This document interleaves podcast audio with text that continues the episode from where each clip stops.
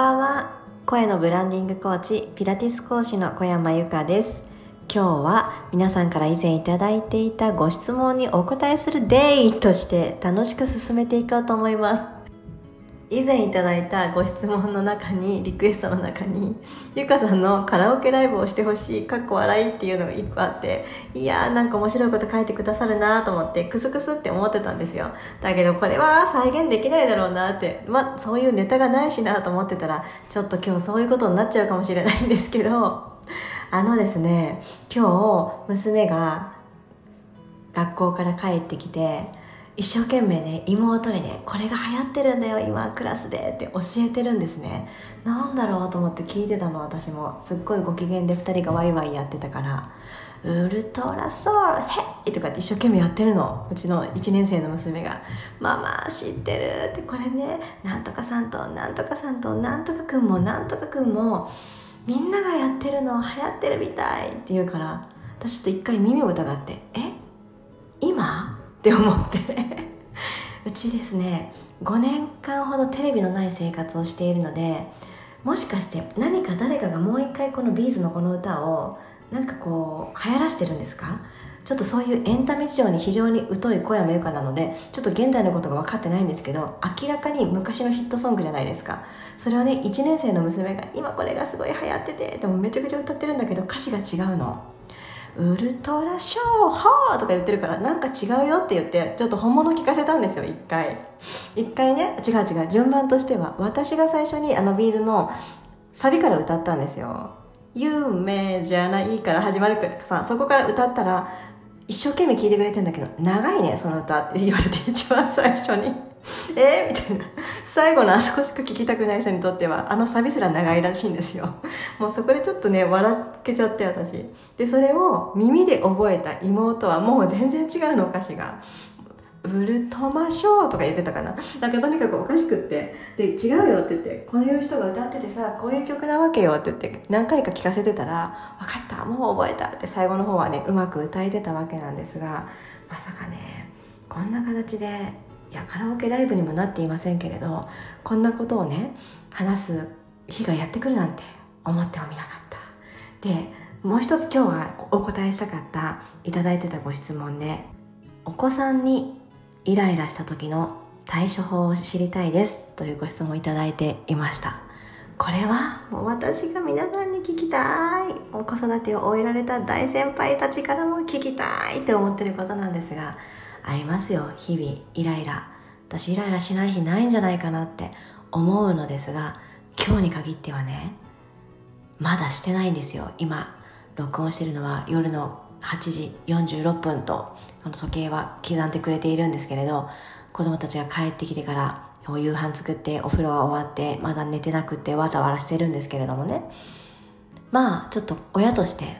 ちょっとここ集中したいみたいな時間もあったりするわけですよ。夕飯が終わってあこの連絡事項してなかったからこれをしなくっちゃとか。ちょっと私数字のこととか苦手だからちょっとごめん頑張っといてくれる？みたいな静かになってくれないとママ数間違えちゃうんだよね？みたいな時に限ってまた今日はねビーズで盛り上がってるからうちはあのフレーズがどんどん繰り返されてるわけですよ。もうもういいよもういいんじゃない？みたいな感じで。だけどね静かにしてくれないじゃないですか子供って。だからあのさって私ね一回言うんですちゃんと。結構低めのトーンであえて「ママね今ね頑張りたいことあるんだよね」だからちょっと静かにしてもらえないかな。そんなに大きい声で話す必要あるっ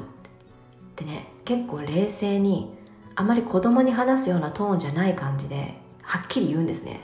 困ってる。助けてほしい静かにしてくれることが助けになるんだ。どうか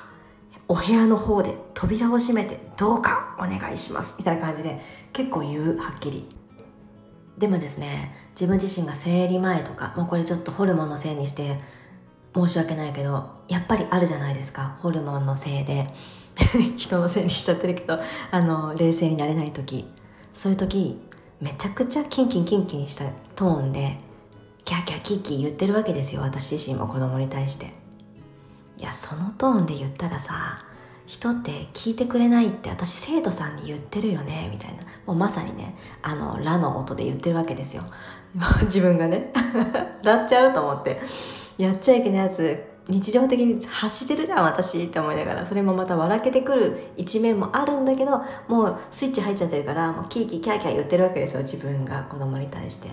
だからそういう時は「ちょっとどうどうどうどう待て待て」一回自分を止めて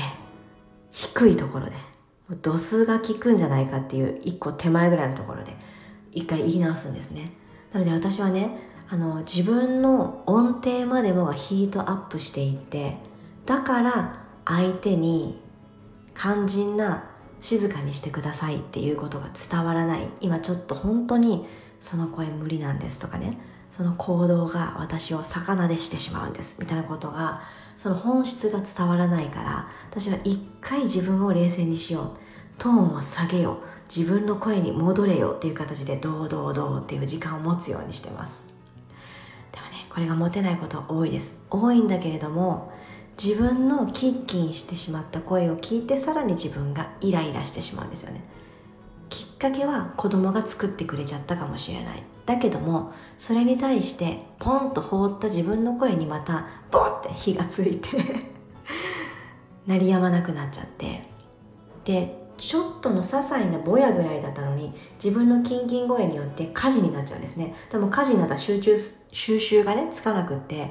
最初のあの火種何だったか分かんない。他のことも 引っ張り出してきていつもさこうじゃんとかね余計なことまで私が言い出しちゃうんですね。だから自分が発する声に気を配ってます。結局ねイライラの種はもしかすると子供が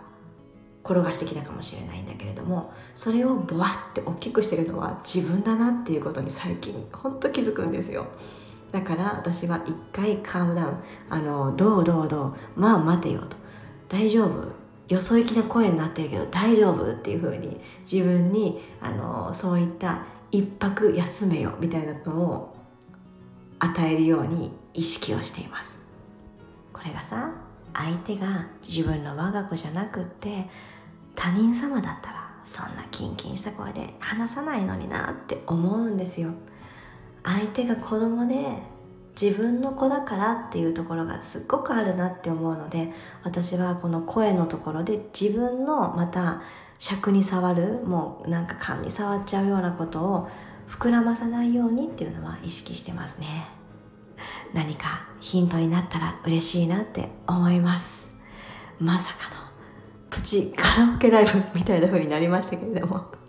まあこれが私っぽいなって思います。でねなんで今日あの帰ってくるなり家族全員がいいムードだったかっていうとそもそもね妹を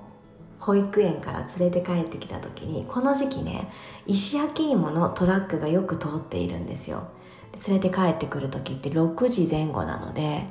ねえなんでお夕飯の時期にさ石焼き芋って通るんだろうね。お腹すくじゃんさらに。でもご飯も作るじゃんみたいな時にうちの子石焼き芋好きだから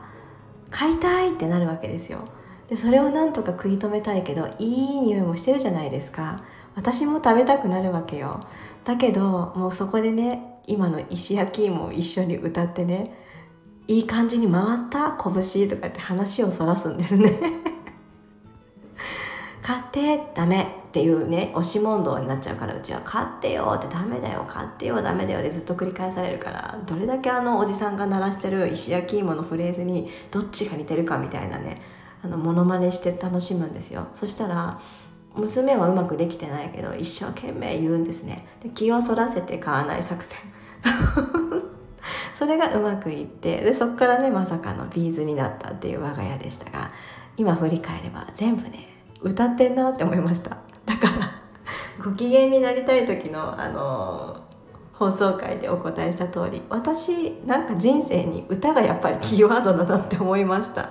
なのでイライラした時も音程に気を配る。気持ちがギスギスしてる時は声真似とか歌真似とかして話題をそらす。うん。なんかすごくね人間っぽくっていいなって思いました。というわけで今日もおやすみなさい。また明日お会いしましょう。小山由かでした。ご質問ありがとう。またね。